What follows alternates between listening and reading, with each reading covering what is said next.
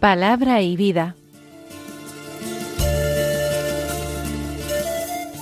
Con el Padre Manuel Horta desde Sevilla.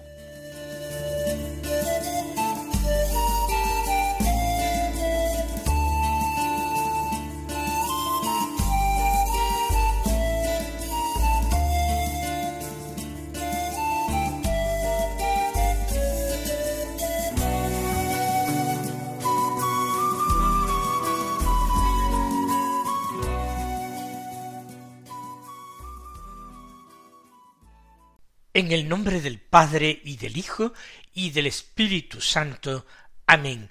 Alabados sean Jesús y María. Muy buenos días, queridos amigos, oyentes de Radio María y seguidores del programa Palabra y Vida. Hoy es el lunes de la vigésimo séptima semana del tiempo ordinario. Este lunes es 9 de octubre. En este día la Iglesia celebra la memoria de San Dionisio y sus compañeros mártires. Es un santo del siglo tercero, de mediados del siglo tercero, que vino a la Galia, a Francia, desde Roma, a evangelizar, que fue el primer obispo de París y, según la tradición, sufrió martirio en las afueras de París, en el lugar donde hoy se yergue la abadía de Saint-Denis, un lugar que es panteón de los reyes de Francia y donde se conservaba en una ampolla un óleo de origen milagroso con el cual se ungía a los reyes.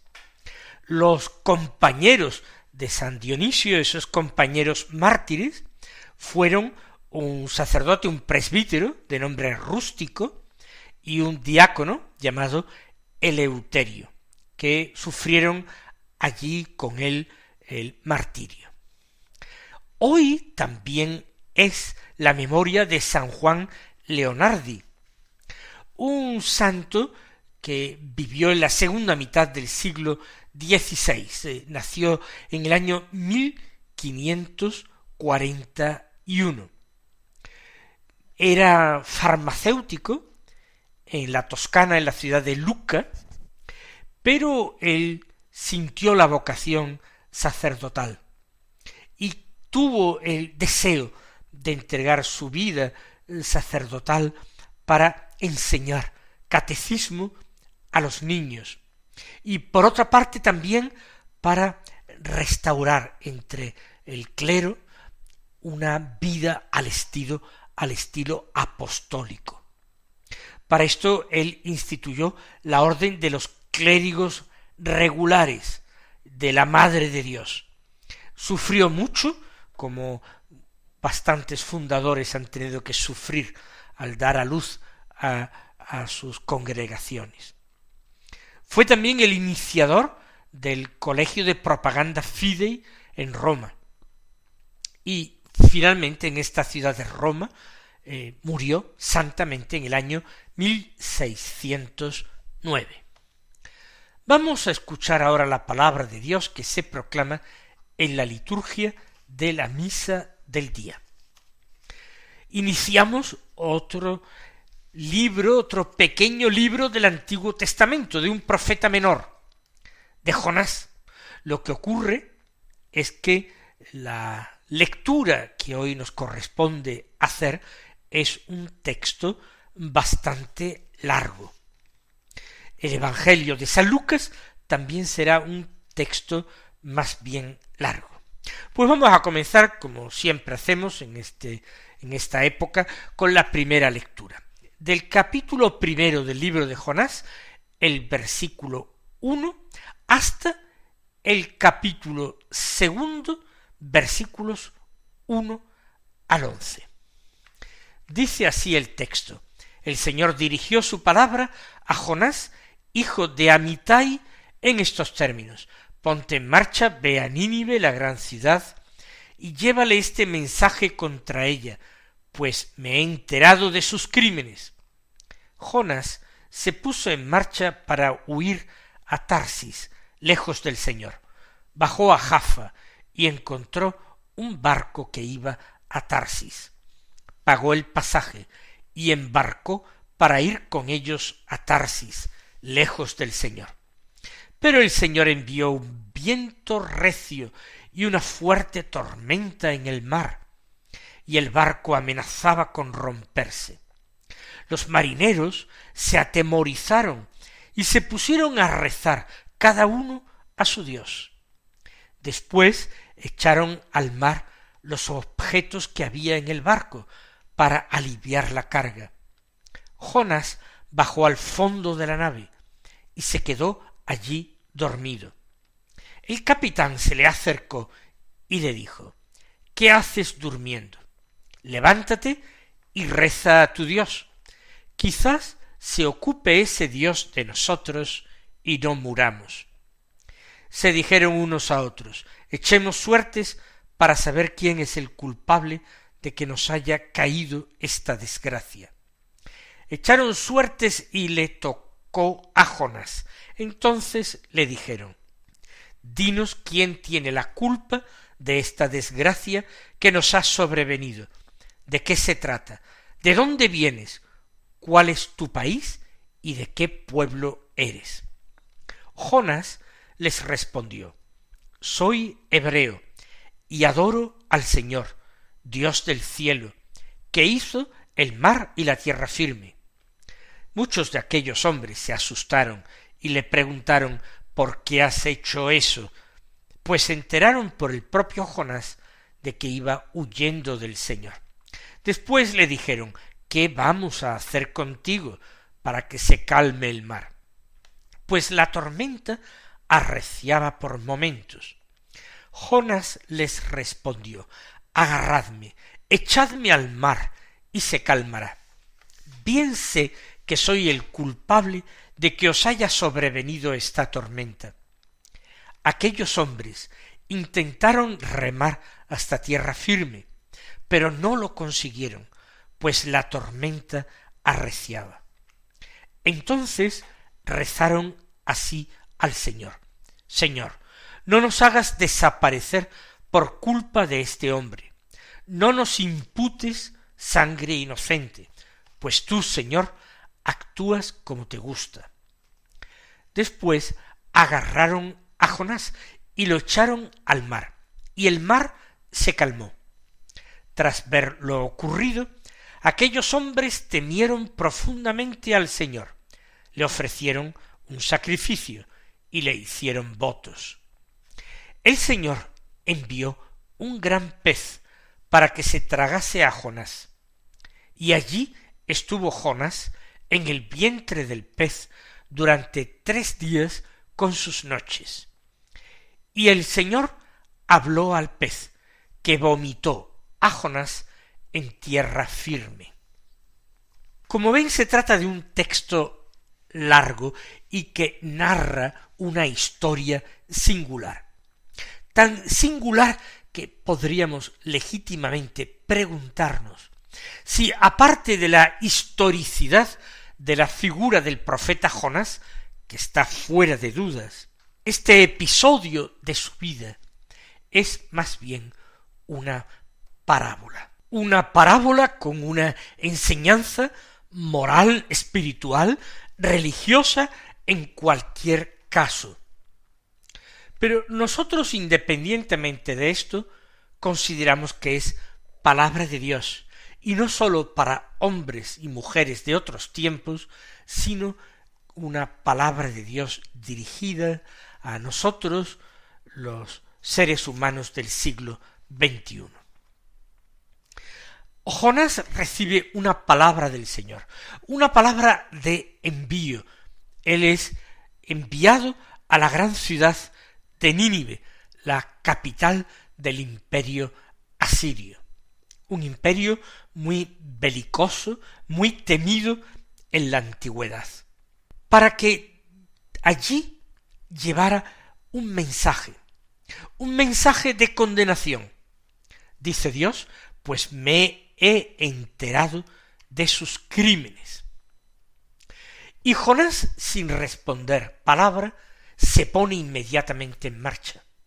Pero ojo, no se pone en marcha a como sería de esperar en un profeta, sino se pone en marcha en dirección diametralmente opuesta.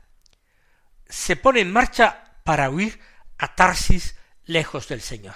Tarsis en el confín del occidente, cuando Asiria estaba hacia el norte y el este. Él huye porque piensa que este, esta misión sería para él una misión verdaderamente suicida. No tendría posibilidades de escapar con vida de aquella ciudad, símbolo del mal, de la violencia sin medida. Por eso va a Jaffa, una ciudad eh, portuaria en la costa mediterránea. Encuentra allí un barco que se dirige a Tarsis y paga el pasaje, embarcando para ir allí a Tarsis lejos del Señor. Creo que no es un detalle sin importancia el que él pague el pasaje. Porque paga el pasaje, él considera en el barco que no tiene ninguna obligación, ni siquiera durante la fuerte tempestad, y siendo requerido para salir desde el fondo de la nave donde se encontraba durmiendo, para ayudar a la tripulación a tratar de salvar el barco. Él no mueve un solo dedo, ni por el peligro, ni por la petición que le hace el capitán. ¿Por qué? Porque ha pagado el pasaje. Es algo extraño, algo curioso. Es una falta de profunda solidaridad que nosotros podemos preguntar si no está echando también brotes en nosotros. Cuando consideramos los grandes problemas a nuestro alrededor, ya sean grandes problemas en nuestra ciudad, en nuestra patria o en nuestra iglesia, consideramos que esos problemas no van con nosotros. Que nosotros, como no podemos resolverlos inmediata y directamente, tampoco tenemos que ni preocuparnos ni ocuparnos. Y ciertamente puede ser que se trate de problemas que no requieran una solución individual, pero sí que requieran, como en el caso del barco de Jonás, un trabajo codo con codo entre todos los que se encontraban afectados, los pasajeros de aquel barco, para intentar salvar la nave y de esta forma salvar sus propias vidas. La tempestad, el viento recio, dice el texto, la tormenta fuerte en el mar, no es algo natural. Dice el texto sagrado que el Señor los envió y eran tan grandes que el barco amenazaba con romperse. ¿Cuál es la reacción de los tripulantes? Dice el texto que los marineros se pusieron a rezar, cada uno a su Dios. Y rezarían con fervor. Recordemos aquel dicho popular, si quieres aprender a rezar, échate a la mar. Cada uno reza pero a su propio Dios, porque en la antigüedad cada pueblo tenía su propio Dios o sus propios dioses, y en ellos confiaba. Después de rezar, o mientras rezan, buscando ese auxilio de lo alto, también trabajan, se esfuerzan.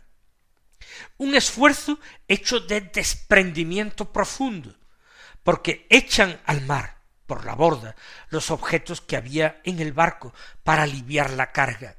Prefieren perder las riquezas que transportan, las mercancías, prefieren perderlas a ellas antes que la vida, lo cual es muy sensato.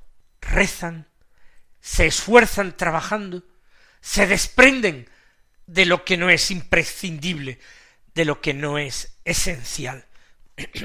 y mientras tanto, Jonas, ¿qué ha hecho? en el fondo de la nave, se queda dormido.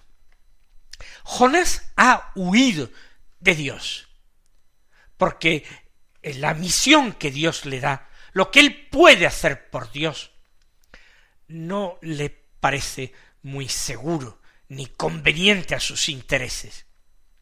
Pero es que Jonás huye también de sus prójimos. No se siente uno más en el barco, él ha pagado que los demás se ocupen de los problemas. Y en eso también nosotros detectamos en nuestra sociedad del siglo XXI un profundo egoísmo, una profunda insolidaridad que nos hace alejarnos de aquello que decimos cómodamente que no nos concierne. Y allá va el capitán del buque a buscar a Jonás y a decirle ¿qué haces aquí durmiendo? Levántate, reza a tu Dios, quizás se ocupe ese Dios de nosotros y no muramos. Jonás es el profeta de Dios, pero es el único del barco que no reza, mientras que aquellos hombres paganos, todos, están rezando.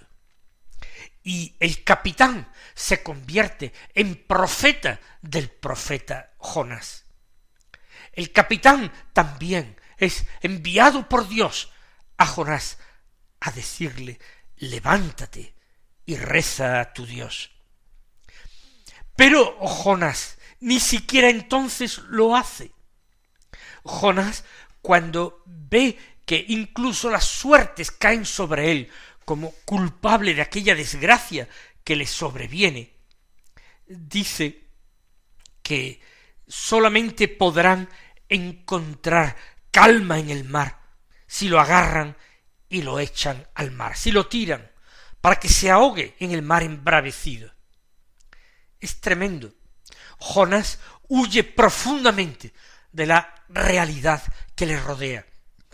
No quiere saber de problemas, como tampoco reza ni trabaja, pero como digo lo que es peor tampoco espera no cree que haya salvación para él, no cree que haya esperanza para él. Todo está perdido y en ese sentido mejor es terminar cuanto antes que vivir una larga agonía.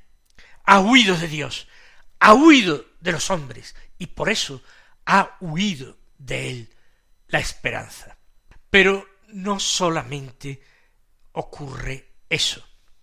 De nuevo, la tripulación del barco da un ejemplo al profeta Jonás.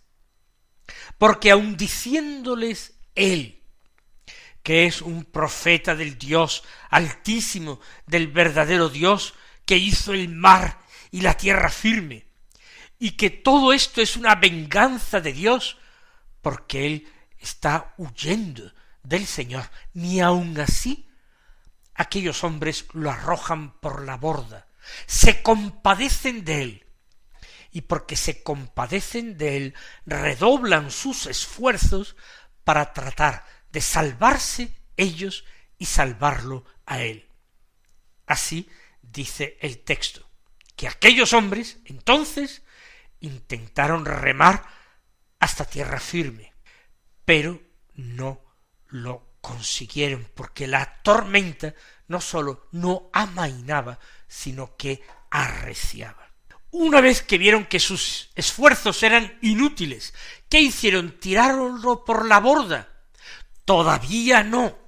Su compasión por Jonás era superior a la que experimentaba Jonás por sí mismo. Después volvieron a rezar al Señor diciendo Señor, no nos hagas desaparecer por culpa de este hombre, no nos imputes sangre inocente. Tú, Señor, actúas como te gusta. Por tanto, reman con mayor fuerza para intentar salvar, salvarse, después vuelven a rezar, y al no dar aparente resultado nada, tomaron a Jonás, lo echaron al mar, y el mar se calmó como había profetizado Jonas. ¿Y qué hicieron entonces?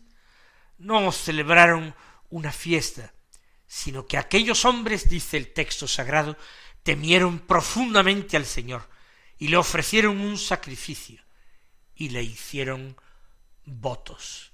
Todos han recibido una lección, han recibido una enseñanza positiva que les ha ayudado a entender quién es Dios. Un Dios terrible, pero al mismo tiempo misericordioso, que no quiere tomar sangre inocente, que odia el pecado, pero no al pecador. Por tanto, aquellos hombres temieron al Señor, le ofrecieron sacrificios. Y Jonás. Jonás tenía una imagen extraordinariamente deformada de Dios. No es el Dios de la misericordia, es el Dios que persigue implacablemente al pecador para afligirle con castigos terribles, a él y a cuantos, aunque sean inocentes, estén cerca de él. Esta es la imagen que Jonás tiene de Dios. Ciertamente, una imagen nada simpática, pero lo que es peor, una imagen nada ajustada a la realidad. Este no es el Dios que había elegido a Israel como a su pueblo, que lo había rescatado de la mano del faraón. Ese no es el Dios. El Dios al que adora Jonás se parece más bien a los dioses paganos que eran profundamente dañinos y vengativos. Y cuando Jonás, que se ha cerrado, que ha huido a Dios, de Dios, que se ha cerrado al prójimo, ha huido del prójimo, que se ha cerrado a la esperanza, que se ha considerado fuera de cualquier posibilidad de recibir misericordia. Es arrojado al mar, a la muerte, terminar cuanto antes ni siquiera termina la historia, sino que aquel gran pez enviado también por Dios, nada hay casual, todo ha sido obra de Dios, plan de Dios. Aquel gran pez enviado por Dios se tragó a Jonás, y Jonás estuvo en su vientre tres días con sus noches, hasta que el Señor hizo que el pez lo vomitara en la orilla. Jonás, que ha perdido la esperanza, es devorado, tragado en el abismo marino por un pez que representa la muerte. Pero aun de allí el Señor Todopoderoso e inmensamente misericordioso va a ser capaz de librar a Jonás. Esto lo veremos, si Dios quiere, en la continuación de la historia que realizaremos mañana. Hasta entonces recibid la bendición del Señor.